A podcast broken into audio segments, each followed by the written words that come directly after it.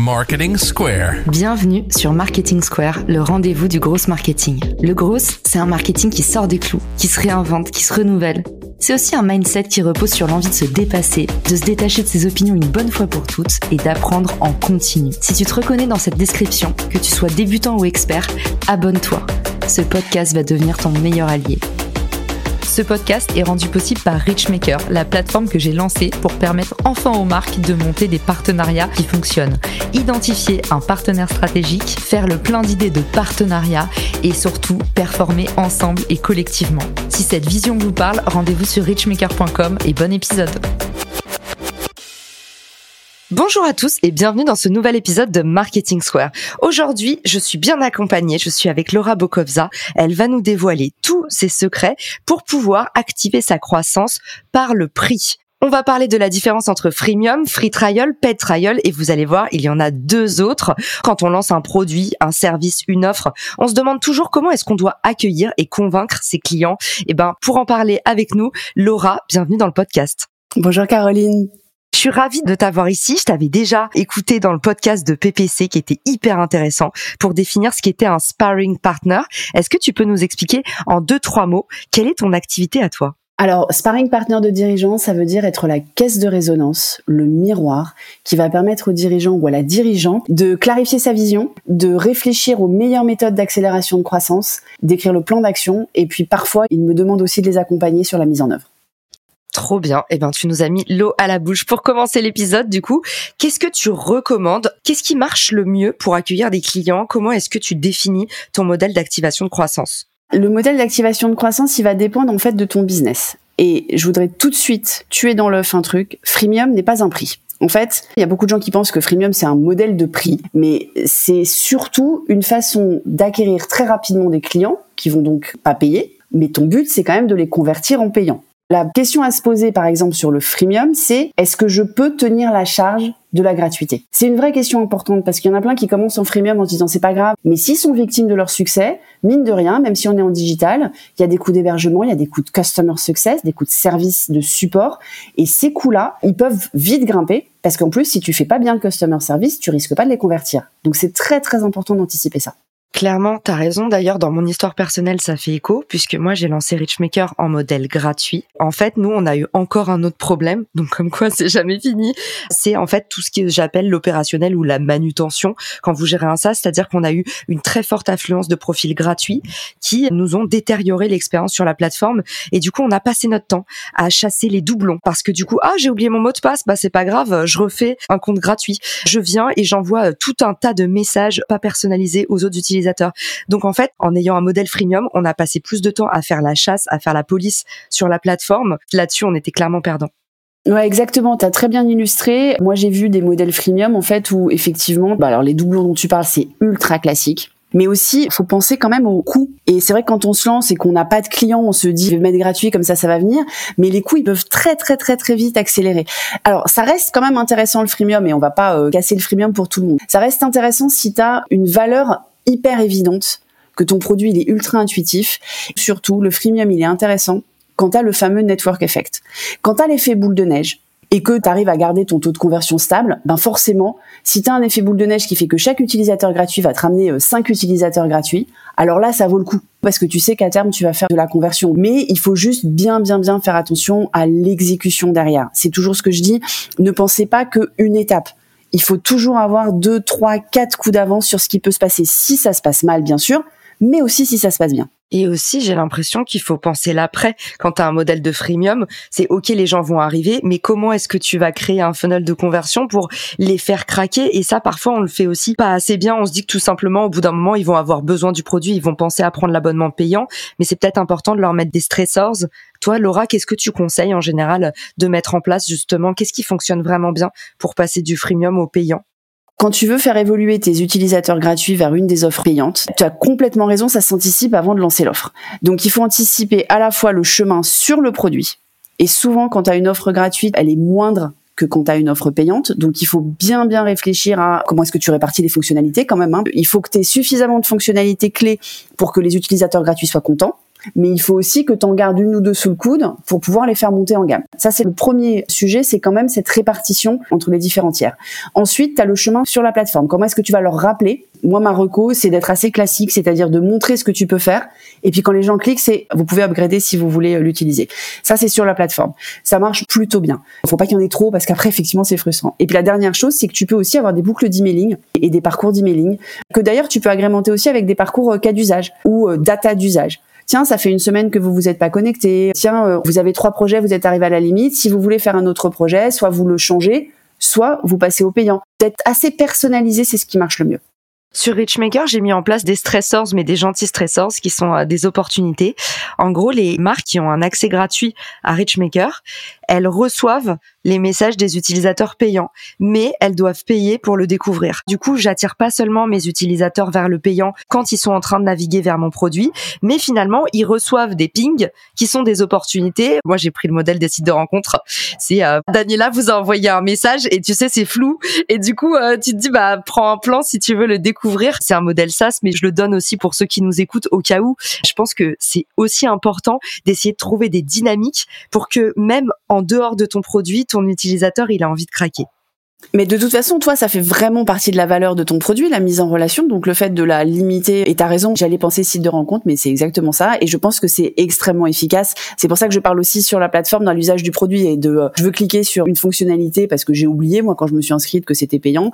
Et là, on me rappelle qu'en fait, c'est payant. Mais on me la montre. C'est le même principe que ton message que tu vois arriver. Alors justement, j'ai hâte de t'entendre sur le free trial. C'est quoi la différence entre freemium et free trial déjà pour ceux qui nous écoutent?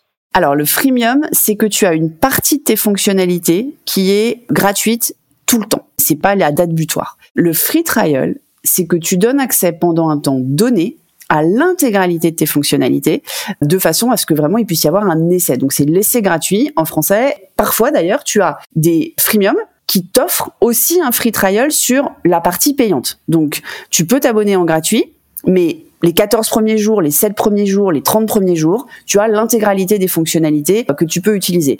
Le free trial, ça aide à la conversion quand tu as un freemium, hein, forcément, puisque ça te donne le goût de. Mais c'est aussi très intéressant quand tu as en fait des coûts associé. C'est-à-dire que tu veux pas dire que tu as une valeur zéro.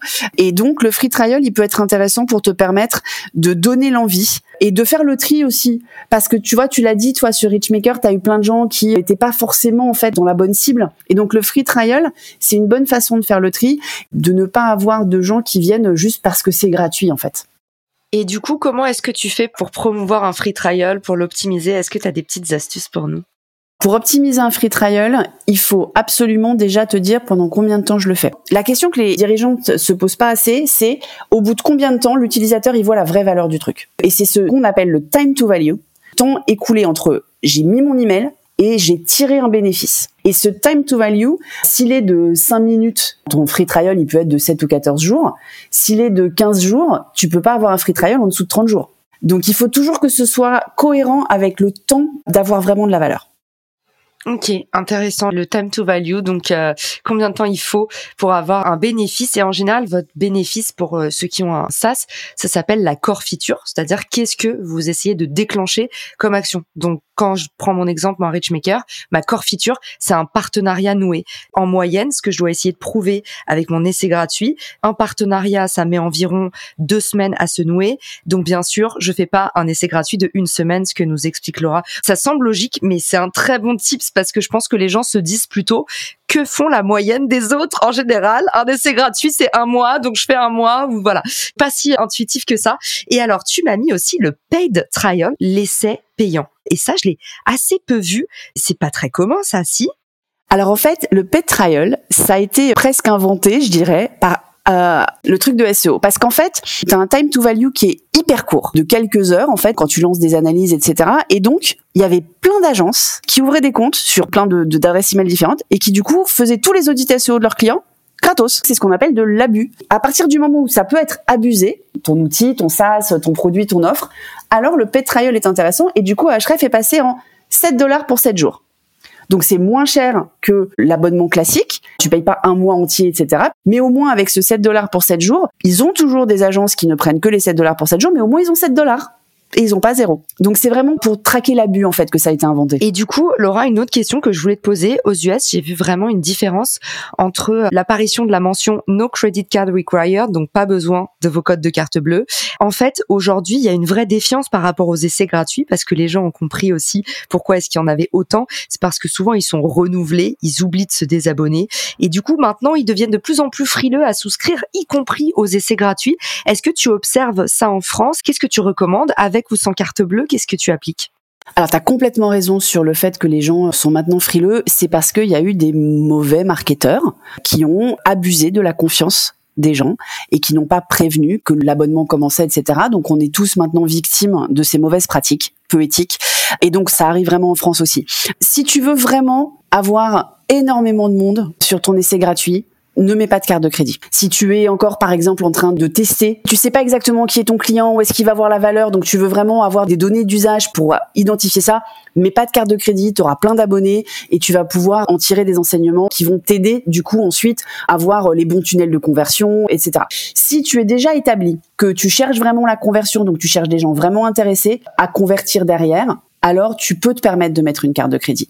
En revanche, il faut que tu aies des messages extrêmement clairs sur le fait que tu vas les prévenir avant. Et il faut que tu le fasses dès le début, c'est-à-dire tu le mets sur le site, tu le mets sur le mail qui confirme l'abonnement et tu dis voilà, vous avez laissé gratuit jusqu'à telle date. Et ça, c'est le petit truc qui tue, c'est de dire vous pouvez déjà dès maintenant décocher le renouvellement automatique dès aujourd'hui. Comme ça, vous pourrez toujours le recocher derrière. Mais ça permet du coup de regagner la confiance. Et alors, il nous reste du coup deux autres modèles à explorer. C'est les modèles un peu surprises, Laura. C'est pas des modèles surprises, c'est des modèles qui sont moins utilisés en France, ou en tout cas qui sont pas considérés comme des modèles d'activation de croissance, comme des modèles de growth, alors que ça en est. Le premier, c'est le satisfait ou remboursé, qui est très connu, qui a très mauvaise presse, parce que lui aussi, il a été très abusé. Et en fait, il est assez utilisé aux US sur des marques connues, et en particulier sur des solopreneurs. Tu sais, quand les solopreneurs, ils vendent des e-books, des formations, etc., ben, c'est très utilisé le satisfait ou remboursé. Ça permet de déclencher l'achat. Il faut faire attention, évidemment, évidemment aux petites mentions. C'est comme l'appréhension de la carte bleue où ils pensent que tu vas les embarquer dans un truc. Il faut que tu mettes en gros quelles sont les conditions du remboursement. Voilà. Le frein, en fait, c'est celui-là. Et alors le dernier, c'est un que les gens considèrent pas comme un modèle d'activation de croissance parce qu'il est souvent en fait en entrée d'un des autres modèles dont on a parlé, c'est la démo. En fait, la démo, c'est hyper utile. Ça va te permettre, évidemment, d'onboarder. Toi, tu le fais sur Richmaker, tu vois, tu expliques. Ça permet quand même de mieux comprendre comment ça fonctionne sur des choses qui sont pas évidentes où tu as besoin de faire encore de la pédagogie. Et aussi, ça te permet de faire le tri et de dire non, en fait, c'est pas pour vous ce SaaS. Parce que tu sais quoi, tous les clients sont pas bons à prendre. Ça aussi, c'est une grande leçon que je rappelle à mes dirigeants, c'est que il faut faire attention, il faut avoir les bons clients, il faut pas avoir tout le monde trop contente parce que pour le coup, satisfait ou remboursé, tu prêches une convaincue. Moi, j'ai grandi aux US et vraiment, j'ai toujours eu la culture de un client mécontent t'en fait perdre des centaines. Moi, même mon offre de service, c'est-à-dire quand je travaille, parfois je suis prestataire sur des missions, bon, ça reste très exceptionnel, mais euh, je vais faire des missions pour un client, je suis 100% satisfait ou remboursé et ça, c'est tellement inconnu en France. Je connais personne qui fasse ça en freelancing. Mais voilà, même sur des grosses sommes, même sur du 20 000 à 100 000 euros, je suis satisfait ou remboursé dans le sens où aujourd'hui, moi, je peux pas me permettre et je pourrais jamais me permettre d'avoir quelqu'un qui dit que j'ai pas eu de résultat ou j'ai mal travaillé. Et en fait, ça, ça n'a pas de prix versus, bah, au final, vous dire, OK, j'ai travaillé pour du beurre, mais j'ai pas vraiment travaillé pour du beurre. J'ai compris des choses. J'ai pas eu de résultat, mais j'ai pas à rougir parce que j'ai dédommagé mon client. Pour moi, c'est une forme d'intégrité. Après, je peux comprendre qu'il y a des abus. Donc oui, pas pour tout le monde. Mon SaaS, mon Richmaker, je peux vous donner aussi un feedback.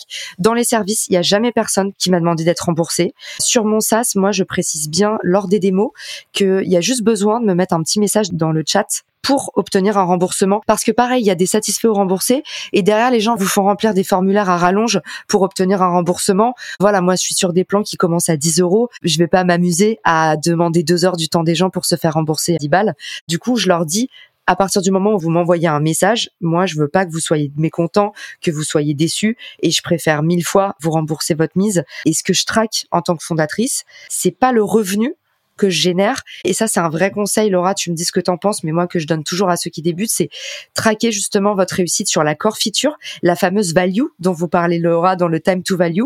Dans un premier temps, traquer ça et pas votre revenu, parce que quand vous avez craqué, en combien de temps vous pouvez optimiser justement ce time to value, le bénéfice, à quel point vous pouvez le renforcer, là, vous allez pouvoir pricer de plus en plus cher et votre revenu, il va arriver au moment où vous allez craquer la value. C'est ce que moi j'appelle le Big Mac. C'est le truc pour lequel les gens viennent.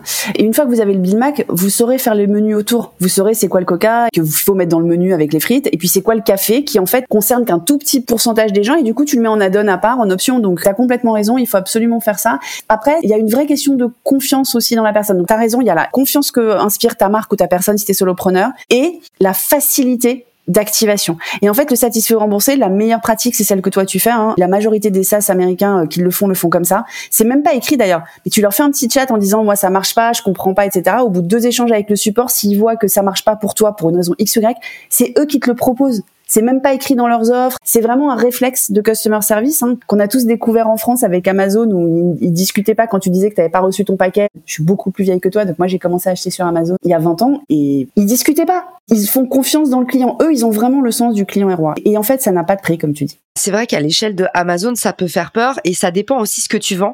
Parce que pour le coup, quand j'ai travaillé dans le B2C, on a eu énormément de clients malhonnêtes. Enfin, vraiment, j'avais l'impression qu'on se faisait avoir tout le temps avec j'ai pas reçu mon colis. Bah, si, il est arrivé, il a été remis avec euh, une signature. Ah bah non, je l'ai pas. Pour le coup, dans le B2C, moi, je mets des petits doutes sur le fait de l'honnêteté. En tout cas, moi, je vendais euh, des bijoux. C'était plutôt du mass market. C'était un vrai problème pour nous, en fait, de devoir rembourser les clients. Et il y a plein même de grosses promotions, Laura, quand on faisait des grosses promotions agressives du genre buy one get one, t'en achètes un, t'es remboursé un. On était parfois déficitaire tellement ça nous attirait des clients malhonnêtes qui arrivaient par les pubs, qui se faisaient renvoyer leurs bijoux deux, trois fois. Vous dire, il faut absolument tout le temps faire du satisfait ou remboursé. J'ai aussi vécu des abus avec ce modèle-là, donc à. Exactement, à il faut s'adapter, il faut vérifier toujours en fait que tu attires bien les bonnes personnes. C'est toujours la même chose. Eh ben, merci à tous d'avoir écouté cet épisode sur les cinq modèles d'activation. Donc, on récapitule. On a le modèle freemium qui fait venir, du coup, un maximum de monde. Si vous êtes certain de votre valeur, vous êtes sûr de convaincre le plus grand nombre. Et puis après, vous avez l'essai gratuit. L'essai gratuit, c'est la botte secrète pour pouvoir convertir et pour pouvoir justement avoir un maximum de clients aussi. Attention, comme le freemium, c'est un modèle où potentiellement vous allez pouvoir avoir des doublons ou des gens qui sont pas très sérieux ou quelques abus. Pour limiter ça, on a le paid trial dont nous parlait euh, Laura. Pour l'instant, on n'a qu'un seul exemple, mais n'hésitez pas à nous écrire si vous en connaissez d'autres ou si vous avez envie de l'appliquer vous-même.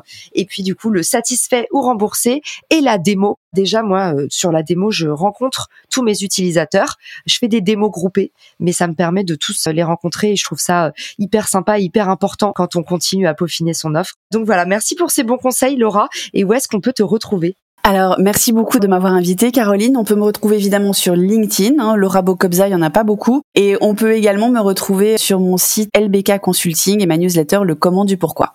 Trop bien. Et eh ben, on mettra ces liens dans les ressources de l'épisode. Merci Laura et merci à tous de votre écoute. À bientôt sur Marketing Square. Ciao! Si cet épisode te plaît, tu peux le partager en me taguant ou lui laisser 5 étoiles sur Apple Podcast. Marketing Square.